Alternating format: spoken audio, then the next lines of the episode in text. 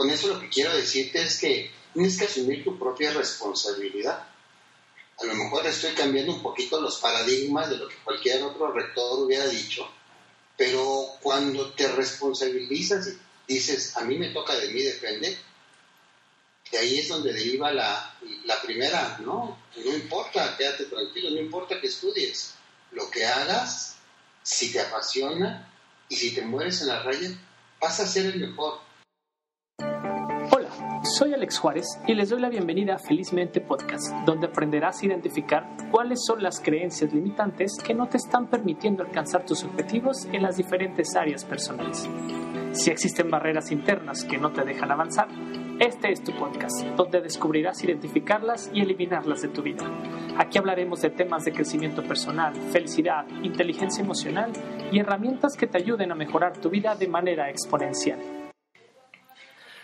Hola, buenas tardes a todos, ¿cómo están? Bienvenidos al episodio de Felizmente Apasionado, que esta vez vamos a tener un invitado, que es para mí un honor que esté aceptando esta invitación a estar con nosotros.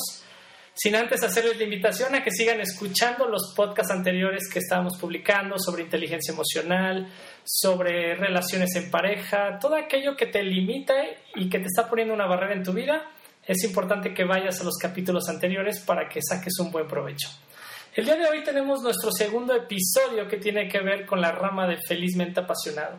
Un tema que les había comentado anteriormente que tiene que ver con la orientación vocacional, la formación de competencias y sobre todo encontrar el camino que necesitas para poder llegar a ese destino que tanto estás buscando de tu felicidad. Sea para encontrar un trabajo, estudiar una carrera universitaria.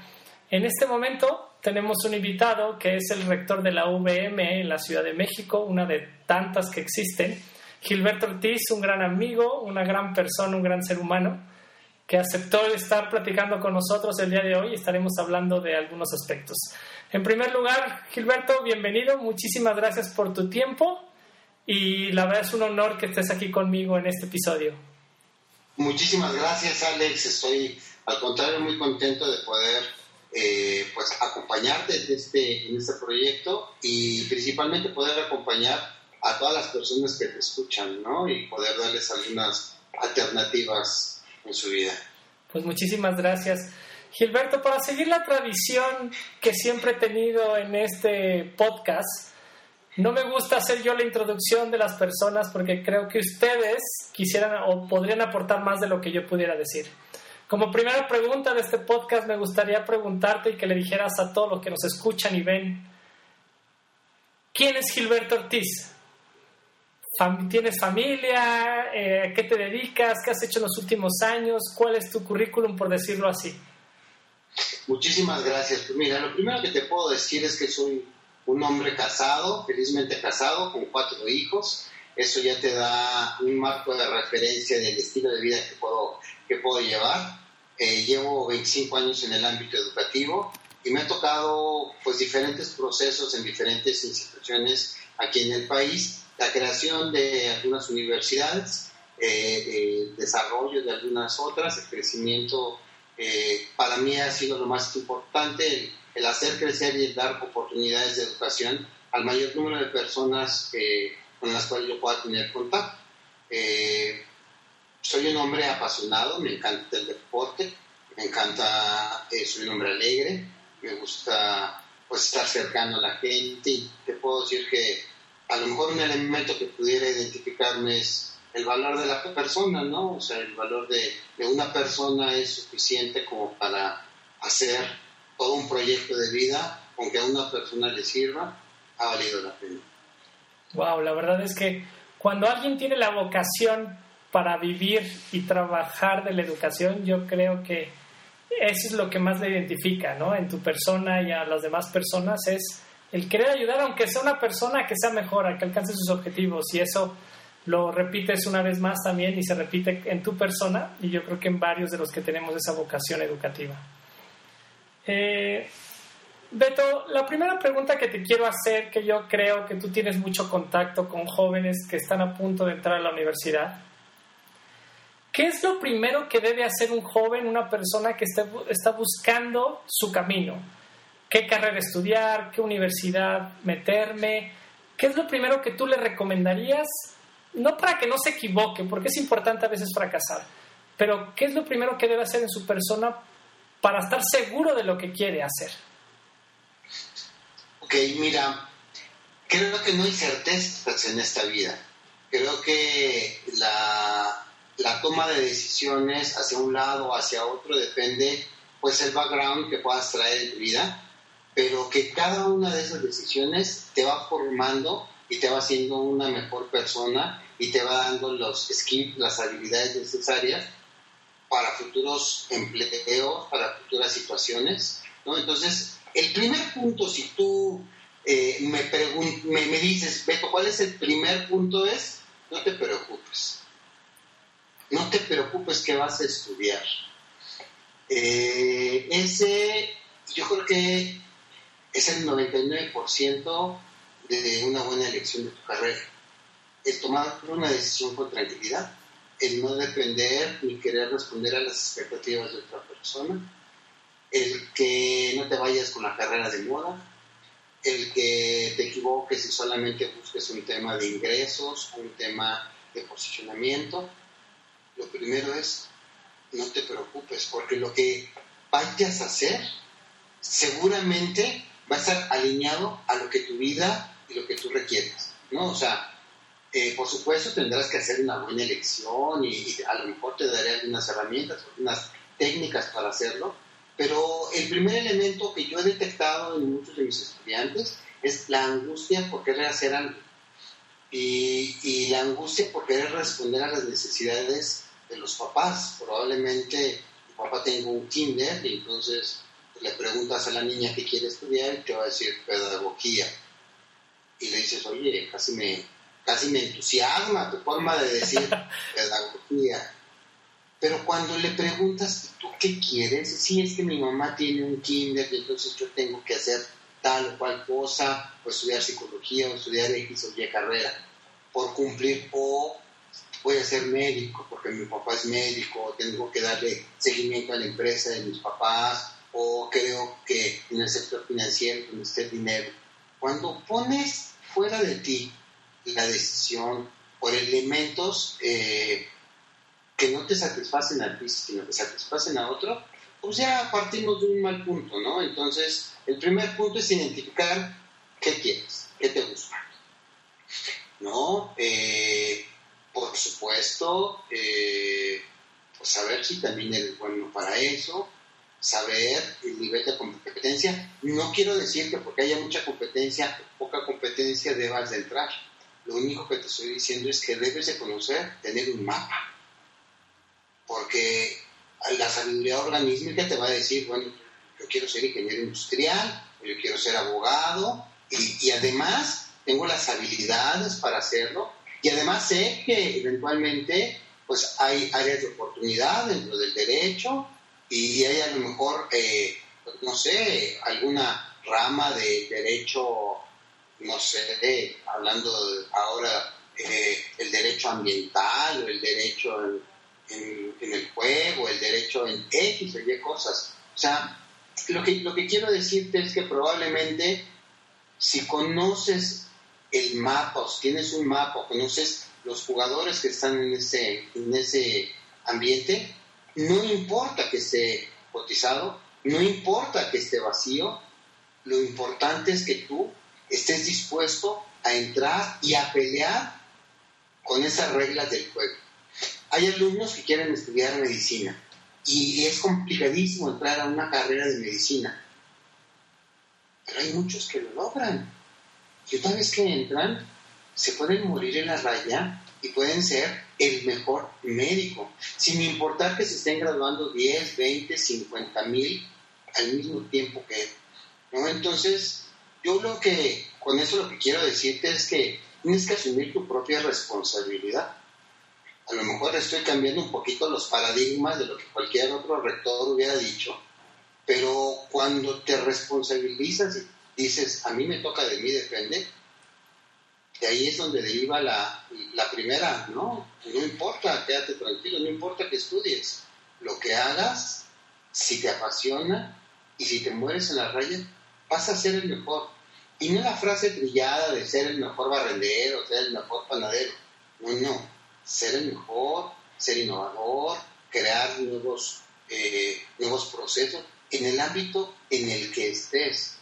Porque de ti va a depender, pues hasta dónde. Yo hoy te puedo decir que la competencia ya no está al lado de ti, en el pupitre de al lado, ni los compañeros que están estudiando tu misma carrera, o en tu misma universidad, o en tu propio país.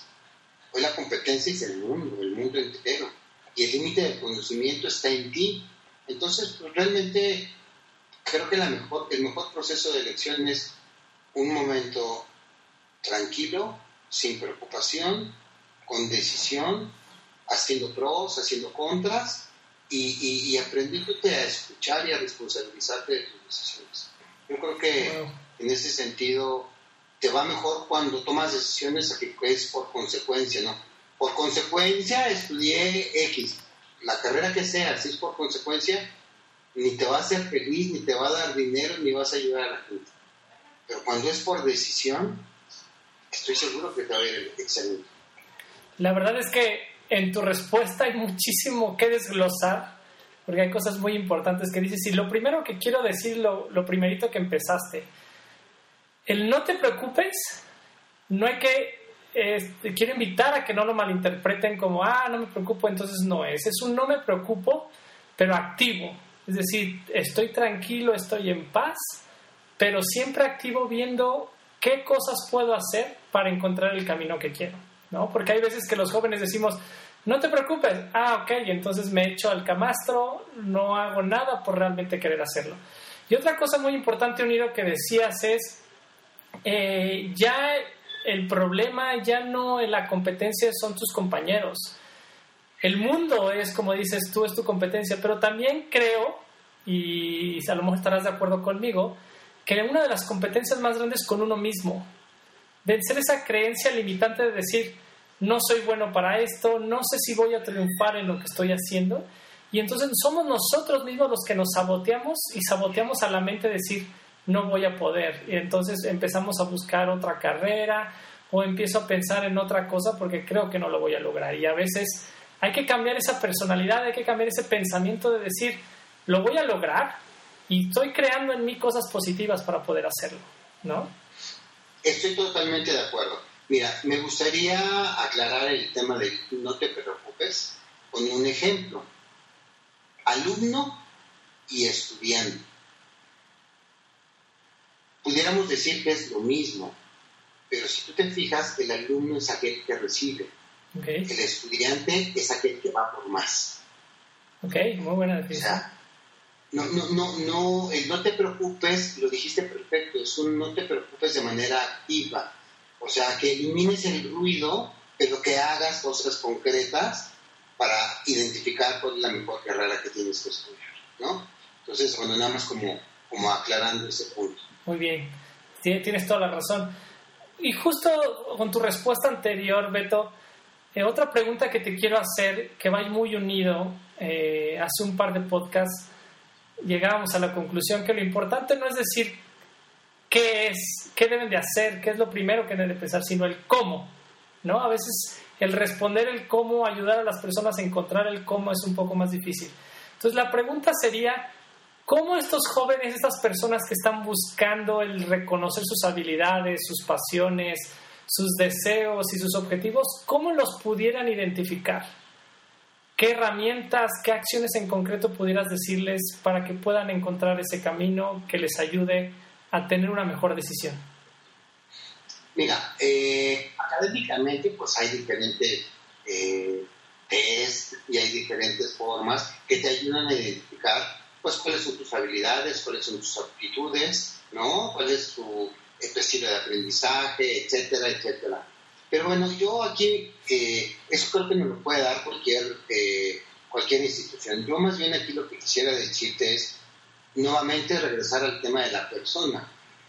El cómo, pues es realmente investigando, es dándole el peso a las cosas y pudiendo, el que puedas hacer comparativos, que puedas estudiar eh, los diferentes programas, que puedas hacer un análisis, o sea, que, que te vuelvas responsable del hacer. Porque normalmente decimos, ah, sí, a ver, ¿me puede explicar de qué se trata la carrera de ingeniería industrial? No, no, no. Está en el otro si te lo explicó bien o te lo explicó mal. Está, creo que es una de las, de las decisiones más importantes de la vida del hombre y de la mujer. Entonces, no podemos dejarle la responsabilidad a un asesor educativo o a un coach. No, no. Esa decisión es tuya. Tú le preguntas a alguien, oye, ¿cómo ves? ¿Si me caso con ella o no me caso?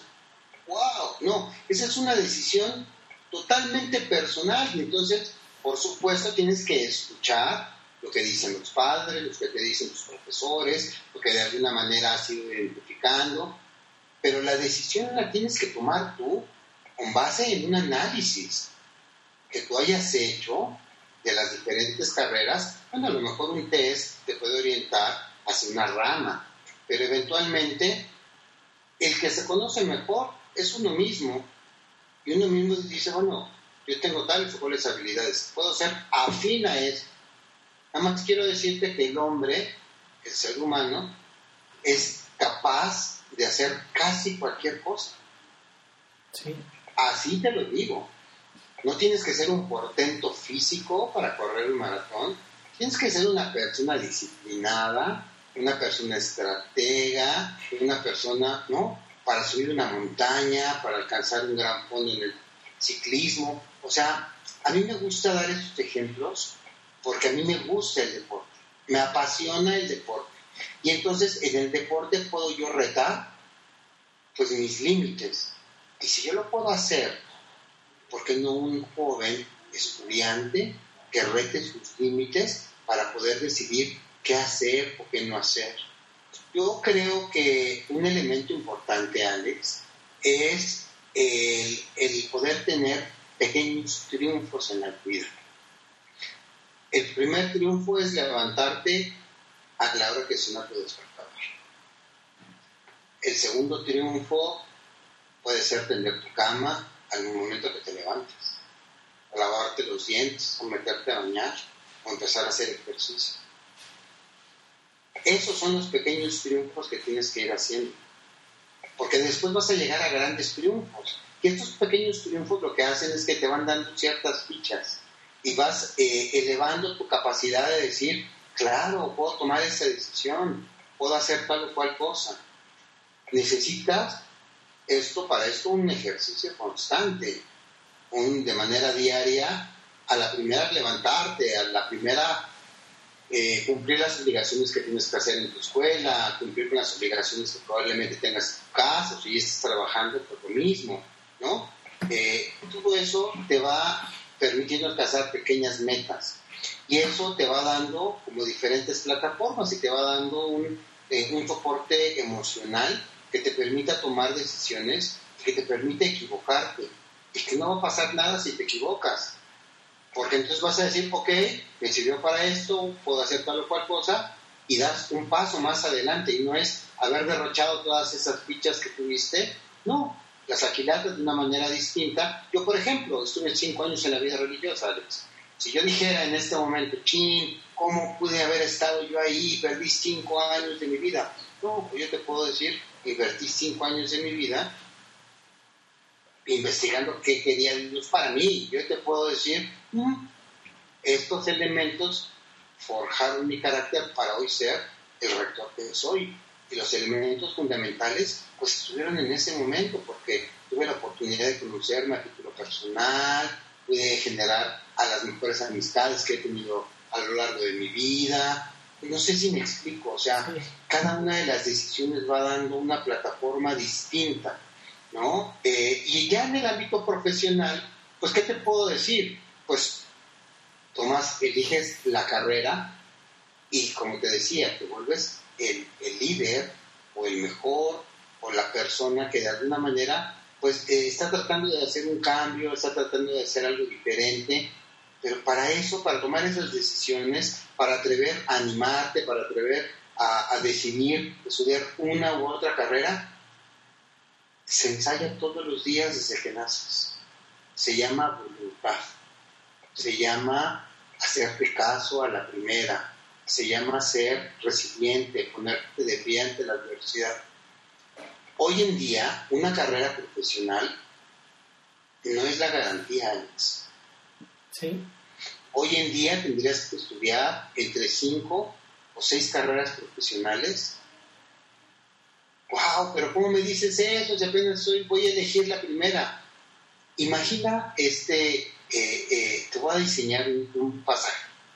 Eh, inicia una persona, a lo mejor termina como administrador o como contador y empieza en una empresa a, no sé, empieza a subir, a tener algunas responsabilidades, pero de ahí, pues bueno, le, le, encargan el departamento y entonces pues tiene que empezar a, llevar gente, a administrar otro tipo de procesos, pero después sigue subiendo y le dan una gerencia y después en esa gerencia cambia de giro, eh, en ese giro, un nuevo giro, tiene que desarrollar, si antes estaba en, no sé, un tema de manufactura y ahora está en un tema de comercio electrónico. Ah, bueno, vas desarrollando capacidades y lo que quiero decirte es, hoy una carrera lo que te permite es, te da el permiso de tocar el timbre. Vamos a elegir entre diferentes jóvenes que tienen ya la carrera, que tienen las habilidades y que tienen el mínimo indispensable que están buscando, y entonces lo que vamos a hacer, Alex, va a ser buscar la actitud, la mejor actitud de cada uno, a la persona que tenga mayor desarrollo emocional, a la persona que haya estudiado y trabajado de manera simultánea, a la persona que haya practicado un deporte de alto rendimiento. ¿Sí me explico? O sea, no, estoy dándole, eh, no le estoy bajando el peso a la, a la carrera. Lo que estoy haciendo es responsabilizarte y que la elección de la carrera viene a las elecciones y a las decisiones de cada día desde que naces para ser una mejor persona. Porque entonces eso es lo que va, en eso es lo que va a radicar la felicidad. Por eso te digo, no te preocupes. Así es. Porque ya estuviste trabajando desde el primer día. Sí, y la verdad es algún tema que siempre he dicho a los jóvenes cuando doy talleres de orientación vocacional, que actualmente la, la orientación vocacional no es lineal, ¿no? Antes decían, o era más normal cuando alguien estudiaba una licenciatura de administración de empresas. Y entonces sabía que su maestría iba a ser en administración de empresas y el doctorado en administración. Entonces pensábamos que teníamos que seguir el mismo camino. Pero cada vez nos encontramos con esa orientación vocacional menos lineal que existe actualmente. Puedes estudiar una licenciatura, una ingeniería, y la maestría vas a acabar estudiándola sobre psicología, que no tiene nada que ver con la ingeniería, ¿no? Y luego el doctorado vas, vas, a formarte un doctorado en inteligencia emocional porque has visto. Entonces le digo a los jóvenes que no se casen con lo que van a estudiar en el momento, sino la vida te va enseñando qué necesitas tú y qué necesitas compartirle al mundo. Entonces, y hay carreras puras, ¿eh? Exacto. hay carreras puras que eh, estudian administración y hacen la maestría en administración y el doctorado en administración y el postdoctorado, sí o sea, sí, hay líneas puras. Lo que quiero es eh, que puedas tú identificar y que seas... Cuando digo no te preocupes, hablo de flexibilidad. Exacto. Hablo de estar dispuesto, ¿no? Hablo de esa palmera que está, que es tan fuerte, que no se quiebra, pero que soporta los vientos y, aguanta cierto eh, eh, embate del viento y del agua y de la lluvia, etcétera, y que está ahí y que al rato, bueno, está como si nada, ¿no? Sí. Sin importar las que haya pasado. Ese es el objetivo de, si tú me preguntas, bueno, ¿cuál sería el objetivo? El objetivo es, no me importa que estudies, me importa que estés un hombre y una mujer feliz, que puedas desarrollar tus habilidades para ayudar a las demás personas, que puedas transformar el entorno en el que te estás rodeando. Justo ahorita hablabas de la felicidad Beto, y es algo que a mí me causa a veces mucho tema de conversación con los jóvenes cuando doy clase o cuando estoy dando talleres. Y te quiero hacer la siguiente pregunta. ¿Por qué crees que a los jóvenes en el mundo actual eh, les cuesta, a la gran mayoría, no a todos, el poder hacer una introspección de su propia vida? Una introspección de cómo estoy, qué quiero, soy realmente feliz con lo que estoy haciendo. ¿Por qué crees que les pasa eso actualmente? Pues yo no sé si sea actualmente, yo creo que cada joven en diferentes momentos o diferentes etapas de la vida ha pasado por esa misma crisis, ha pasado por, este misma, por esa misma situación. Hoy ellos pues se dan cuenta que son ellos porque están justo en la etapa.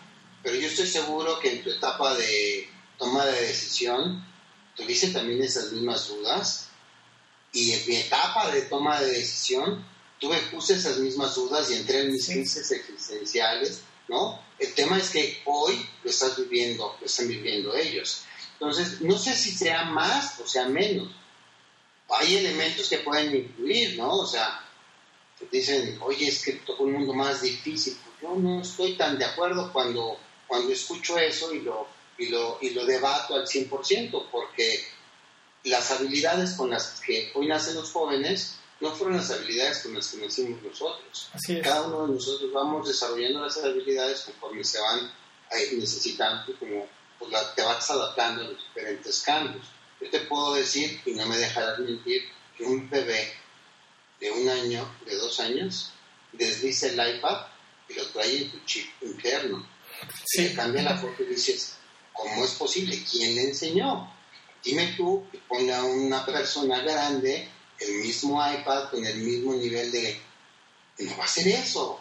Bueno, ellos ya, pues sí, el mundo ha cambiado, pero ellos también han nacido con otras habilidades. O sea, yo te puedo decir que, que hoy ellos a ver si, si, si, si se pudiera decir, hoy la tienen más fácil. hombre, ¿cómo crees? Sí, tienen el conocimiento al 100% a su disposición ¿Sí? de lo que quieras. ¿Quieres aprender a tocar guitarra? Ahí lo tienes. Saxofón, violín, piano, hacer algún ejercicio, otro tipo. O sea, hoy el mundo te ha dado las habilidades para, para ser multifacético. ¿Qué pasa? Pues que desafortunadamente, pues eso, no nos, no nos responsabilizamos. Yo he escuchado términos de estoy aburrido. Pues la aburrición, bendita aburrición, porque es lo que te va a generar es el desarrollo de la creatividad, de hacer cosas distintas.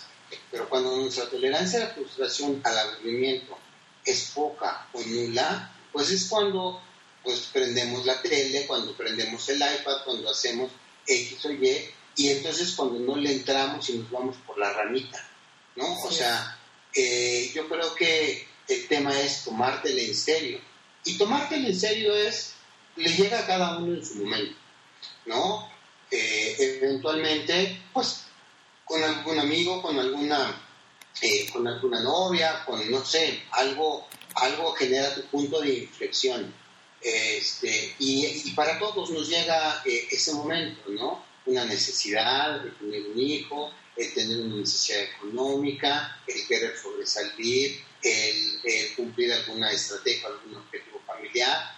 O sea, eh, es así como hoy los, jóvenes tienen que, eh, que, sí, aceptar su momento, pero el momento no llega, el momento hay que buscarlo y entonces no necesitas que eh, la luna salga del otro lado o que el sol hoy amanezca en azul para entender que ya, que ya es mi día de cambio, ¿no? Yo creo que en la vida diaria, en las cosas prácticas, el asumir tu responsabilidad, y vuelvo a regresar al mismo punto, ¿eh? a la persona, el asumir tu responsabilidad va a ser lo que te va a permitir, pues, entrar en ti, reconocer tus límites, tus capacidades, tus angustias, tus potencias, etc. Es un proceso humano total de responsabilidad. ¿Cómo hacer para llegar a ese punto de inflexión? Pues date cuenta si eres la persona que quieres ser en este momento. O sea, si eres la mejor versión de ti mismo, wow, te aplaudo si dices, no creo que pudiera, ah, no ha llegado tu momento de inflexión, necesitarías todavía empujar un poquito más, rascarle un poquito menos. ¿Sí me explicó? Sí. O sea, es un proceso totalmente interno. Sí, la verdad es que es un tema muy personal que por más que tomes un taller, por más que alguien te esté dando consejos, pues depende de ti. Y justo ese depende de ti, eh, Beto, la pregunta que te quiero hacer a continuación tiene que ver con ese miedo que tenemos todos en nuestro ser, en nuestro interior al fracaso. Y entonces cuando estamos queriendo no solamente en la orientación vocacional, sino en el matrimonio, en el trabajo, en el emprendimiento, en todo, es, es que tengo miedo a fracasar. Si elijo tal o cual carrera, no sé si voy a ser exitoso, pero lo primero que se nos viene a la mente es el fracaso. ¿Cómo puedes desde tu punto de vista, desde tu experiencia, darnos un consejo de cómo vencer ese miedo a la frustración, ese miedo al fracasar a lo mejor en lo que vamos a emprender y nos vamos a equivocar en el camino a lo mejor? ¿Qué consejo podrías darnos? La primera pregunta es, define el fracaso, porque si lo pones en una etapa de tiempo, el fracaso tiene un principio y un fin, pero si ese espacio de tiempo lo amplías, ese fracaso puede ser la base para el mayor éxito. Y entonces no fue fracaso, fue aprendizaje. Entonces, yo creo que más bien tenemos que no tenerle miedo al tropiezo, no tener miedo a volver a empezar. Fracaso es, bueno, pues ya se acabó y no hay ni para atrás ni para adelante. Híjole, pues no, sé, no sé a qué le podamos llamar fracaso. Yo creo, desde mi muy humilde punto de vista, eh, está eh, muy manunciada el tema, esa palabra de fracaso, porque yo lo pudiera, te lo voy a poner en un ejemplo práctico. Eh, mis hijos o mi esposa me preguntan cómo te fue. Hombre, bien, porque tal, y qué es, y, y aprendí, y no tuviste problemas. ¿Cómo? Sí, ¿No tuviste problemas? Yo, claro que tuve problemas. Un alumno le pasó tal cosa, tuvimos eh, un docente que tal cosa, eh, un administrativo que no sé qué, eh, la cancha de no sé cuánto. Entonces depende de la fuerza interna que tú tengas para definir si ese te lo limitas o lo encasillas como un fracaso o si te ayuda o te pica la cresta o te aprieta el botón o te impulsa a hacerlo mejor el día siguiente. ¿No? Entonces, el miedo, el fracaso, Alex, desde mi muy humilde punto de vista, está en nuestra mente. Porque si tú marcas algo como bueno o malo, como el fracaso un acontecimiento, le estás diciendo, lo estás acotando a un tiempo limitado le estás poniendo jueces que probablemente ni siquiera seas tú el juez de tu propia vida, le estás dando el poder a otras personas que decidan que esto que tú hiciste fue un fracaso.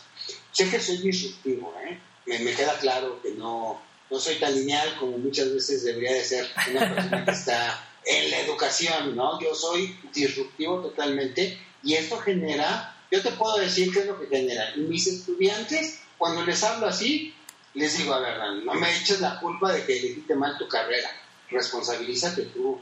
No me eches la culpa de que tal, sino haz propuestas hacia dónde quieres que nos movamos. Si te equivocaste, ¿qué más tienes que hacer? Si no puedes, bueno, ¿qué, qué actividades vas a hacer para desarrollar tal o cual actividad o tal o cual eh, meta o qué cerro vas a alcanzar o cuántos kilómetros vas a nadar o cuántos kilómetros vas a recorrer en bicicleta o cuántos burpees vas a hacer de forma consecutiva. ¿Sí me explicó? Sí. Este, ahí es donde está, ahí es donde radica el, el, el fracaso está en nuestra mente.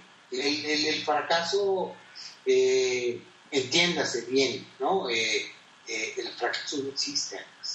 Sí, y justo cuando estaba haciendo mi tesis de la maestría y veía que el 49% de los mexicanos que entran a la universidad cambian de carrera en los dos primeros semestres o desertan de la universidad por haber escogido mal su carrera o la universidad. Y justo en ese pensamiento interno que yo tenía venía con esto que tú estás diciendo. A lo mejor se dejaron de estudiar o se cambiaron porque en su cabeza se lavaron el cerebro ellos mismos diciendo que no eran capaces, que no podían, que los estudios no eran para ellos o que no iban a lograr nada si seguían estudiando. Entonces, le echamos la culpa al gobierno, le echamos la culpa a nuestros padres y seguimos sin hacernos responsables de nuestros actos, de nuestras acciones. Y entonces nuestra vida será igual de frustrante en todo lo que hagamos, porque no nos responsabilizamos de nuestras acciones. Y eso es muy, pero muy triste. No existen, no existen los actos cuánticos. El uno más uno es dos. Y si hoy en un ámbito profesional, personal, laboral, no asumes lo que te toca, no quiere decir que cuando tengas otro problema en otra esfera de tu vida, vayas a ser el mejor. No, yo creo que el ser una persona integral es ir alcanzando la perfección en cada uno de los, de los elementos. Hablabas tú de la deserción escolar, ¿no? Y decías el 49% de los mexicanos también de carrera. Y lo interesante sería preguntarle a ese 49%, ¿fue un fracaso? ¿Para ti fue un fracaso? Sí. Porque a lo mejor un porcentaje de ese 49% te puede haber dicho, me generó un aprendizaje para las actividades que hoy tengo en mi vida o me permitió conocer eh, a la persona, a mi mejor amigo o a la esposa o a la mujer de mi vida. Y entonces simplemente por ese acontecimiento, esa inversión que tuviste, valió la pena, ¿no? Y entonces mood sobre el que te paras ya no es de la conmiseración, de ching, perdí, no pude, y entonces, sino al contrario dices, bendito problema que me generó tal bendición, el haber conocido a X, el haber hecho tal o cual cosa, el haber alcanzado tales capacidades, el haber logrado ese proyecto económico. ¿Sí me explicó? O sea, ahí Creo que sería un buen estudio para dejárselos de tarea a aquellos docentes que están estudiando el doctorado o una maestría, que no solamente lo vean desde el punto negativo, porque a veces nos quedamos con, pues desertaron 49%, entonces es un fracaso, ¿no? Ese es nuestro pensar. ¿Y quién dice que es un fracaso? es, ¿es bueno o es malo? Exacto, sí, sí. No lo había pensado de esa manera, pero tienes toda la razón, Beto. Entonces, es muy, pero muy eh, profundo este tema, hablar del fracaso, y la verdad es que podemos seguir hablando más de ese tema. Para ir cerrando nuestro podcast, porque podemos seguir hablando mucho tiempo contigo, la verdad es que está interesante la plática. Quisiera hacerte una última pregunta eh, importante de este podcast. ¿Qué competencias, dos, tres, cuatro competencias, nos pudieras decir que crees que son las más importantes en este mundo actual? En cualquier carrera que estudie o cualquier camino que tome una persona, ¿cuáles crees que las más importantes en nuestro mundo actual? Qué buena pregunta. Yo creo que una de las competencias que tiene que desarrollar una persona es eh, la comunicación. El que tengas la capacidad de expresar las cosas como las estás viviendo y pensando, es oro molido. La segunda competencia y habilidad es la capacidad de escuchar. De no tomarte las cosas personales, de poder entender qué es lo que se requiere de ti en cierto momento. Entonces, yo regreso normalmente a los básicos. ¿Sí? Cuando regresamos a los básicos, dejamos de inventar el, hilo negro y el agua tibia. Porque si hablamos después de resiliencia y hablamos después de empatía y hablamos, son elementos que por supuesto nos van a ayudar en diferentes momentos y etapas de nuestra vida. Pero tú una persona que sabe escuchar y que sabe expresar y comunicarse, es el mejor elemento, porque esa persona va a tener la capacidad de entablar un diálogo, va a generar la posibilidad de no solamente hacer un yo, sino hacer un nosotros. Y cuando hacemos un nosotros, empiezas a conjugar un chorro de cosas. Empiezas, puedes escuchar cuáles son sus necesidades y puedes aceptarlas. Puedes debatir cuando algo no esté siendo justo puedes encontrar la razón entre dos, tres, cuatro o más personas hacia dónde tienes que dirigir una organización. Entonces, eh, yo me voy de verdad a, a, estas, a estas dos competencias, eh, son primarias, son elementales, y tal pareciera que, que todos la tenemos. Y yo creo que no. Yo creo que hay ocasiones que no sabemos escuchar Y que cuando estamos en un diálogo con una persona, en lugar de escuchar a la persona, estoy pensando qué es lo que le tengo que contestar. Cuando yo lo que quiero es que el poder compenetrar, el poder entender, el poder encontrar el cómo sí, ¿no? Una, una frase que, pues, que, si yo muriera, seguro pondrían en mi epitafio, encontró el cómo sí, ¿no? Porque eso lo repito diario. o sea, el cómo no ya lo tengo. Es más, tengo 20 más. Te contraté o te invité a este proyecto, quiero que hagas para que me digas el cómo sí. De verdad, el límite está en nuestra mente, ¿no? Entonces, esas dos. Sí, la verdad es que justo esas dos iniciales que dices es, es para mí es como el ejemplo del podcast. Cuando empecé haciendo este podcast, siempre llegaba con mis preguntas bien definidas, pregunta uno, pregunta dos, y entonces estaba más concentrado en qué momento te iba a hacer la siguiente pregunta, y a veces olvidaba escuchar a la persona que estaba hablando conmigo, ¿no? Y entonces cuando quité mis nervios y cuando quité esa sensación de tengo que aprender a escuchar, a lo mejor le pregunté una sola pregunta de las 20 que hice anteriormente, porque de lo que escuché pude preguntar mejores preguntas o pude escuchar mejores respuestas de las que yo tenía pensado, ¿no? Entonces, creo que esas dos competencias que nos estás diciendo son muy importantes en el mundo actual y cada vez más, y no solamente en el mundo actual, sino que tenemos que vivir día a día con nuestra pareja, con nuestros padres, con nuestros amigos, que a veces no aprendemos a escuchar y sobre todo esa parte de no comunicar lo que estamos sintiendo o pensando. El elemento es que seas feliz, Alex, porque tu trabajo lleva un porcentaje de tu vida, pero tu vida eh, es la suma de muchas otras cosas, ¿no? Tu familia, tu deporte, tu espiritualidad, tu trabajo, ¿no? Este, y, y creo que valdría la pena, con lo que dijiste, no por escuchar o aprender a escuchar, tendríamos que dejar de estar planteando nuestras 20 preguntas. Nuestras 20 preguntas es nuestro esqueleto. Es. Es, es, es, es, la estructura que debemos de mantener. Porque si no, eventualmente nos vamos a ver desarmónicos, nos vamos a ver este, desorganizados. No, no, no. O sea, tú, tú tienes tu, tu, tu, tu esquema mental si, si dentro de tu esquema mental, en el diálogo, vas viendo que pudiera enriquecer más, pues tienes esa libertad porque partes de un soporte.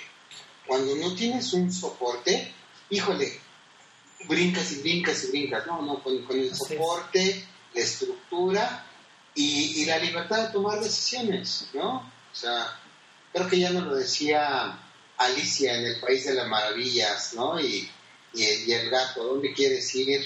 ¿Qué camino elijo? Ah, sí, muy bueno. Ir, ¿no? No sé, se invita a agarrar lo que quieras, bueno, todo mundo te va a llevar a algún lado, ¿no? Pero cuando tienes bien definido hacia dónde quieres, pues, ah, bueno, te atrasas tu ruta crítica. Así es. ¿No? Ojo, pero en el camino puedes darle la vueltecita y llegar a ese nuevo camino. Probablemente no pudo ser el más rápido, pero probablemente fue el más enriquecedor. Así es, Beto, tienes toda la razón. Para ir concluyendo ahora sí nuestro podcast del día de hoy, quiero hacerte las tres preguntas que le hago a todos los invitados que tengo en este podcast. La primera es, ¿cuál frase pondrías en esa lápida el día que te vayan a enterrar? ¿Cuál es esa frase que te gustaría que estuviera ahí porque te define a ti como persona? o el mensaje que les podrías dejar a todos los que vamos a ver tu vida, ¿qué mensaje o qué frase podría ser esa como, wow, esta es frase de lo que vivió Beto? Ok, qué buena pregunta. Pues hay varias que se, que se me ocurren. Este, yo creo que la más importante es dio al otro lo que necesitaba y recibió del otro lo que le quisieron Wow, nunca la había escuchado, pero bastante fuerte, ¿no? Entonces, muy buena, muy buena frase, Beto. Penúltima pregunta, Beto. ¿Qué libro, película, documental, serie podrías recomendarle a la gente que nos está escuchando, viendo, sobre todo esto que estamos platicando? El, el tener flexibilidad, la formación de competencias, todo, cómo encontrar su destino y su camino. ¿Qué les podrías recomendar desde tu punto de vista? No, hombre, es que yo, yo soy, eh, me, hablabas de libros, películas, de, de qué? Libros, películas, documentales, lo que tú quieras, que les pudiera ayudar a formarse y ser cada vez mejor. Híjole, es que todo aquello que, que, sea trabajo en equipo, todo aquello que sea de superación personal, ¿no? Ahorita de las que se me ocurrieron fueron las, eh, porque las vi en esta época de pandemia con, con mis hijos, ¿no? Las de Creed, las de Rocky Balboa que entrena al boxeador, el hijo de Apolo. Me parece, me parece fenomenal esa película, me encantó porque pues ves eh, trabajo en equipo, ves autoconocimiento, ves la capacidad de perdonarse, pero bueno, de esas hay mil, ¿no?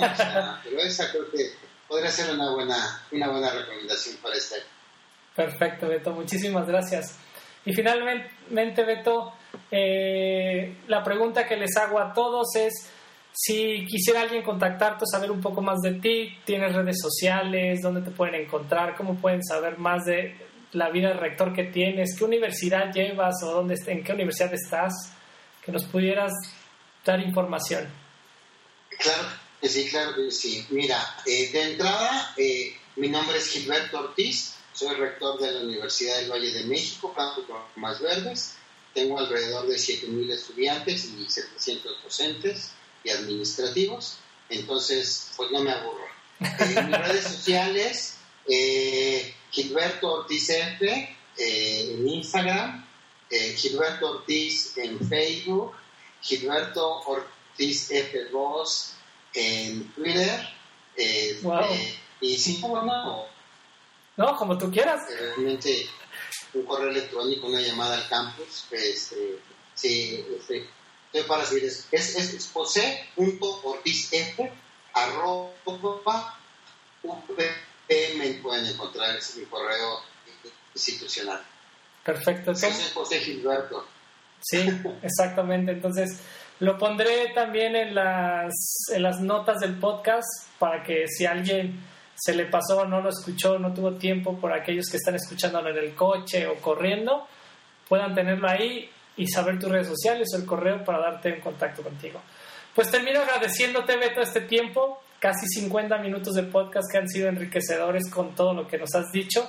La verdad, tú mismo te definiste y lo considero así, es todo lo que nos expresaste, todo es disruptivo, no tratamos de ser tan tradicional y la verdad es que es muy padre escuchar gente como tú que está queriendo transformar a los jóvenes, está queriendo transformar esas ideologías que a veces tenemos en nuestras cabezas. Te agradezco muchísimo tu tiempo, por todo lo que has dejado al lado por estar con nosotros y pues no queda más que despedirnos de este podcast que hemos tenido con Gilberto Ortiz, rector de la VM en Lomas Verdes.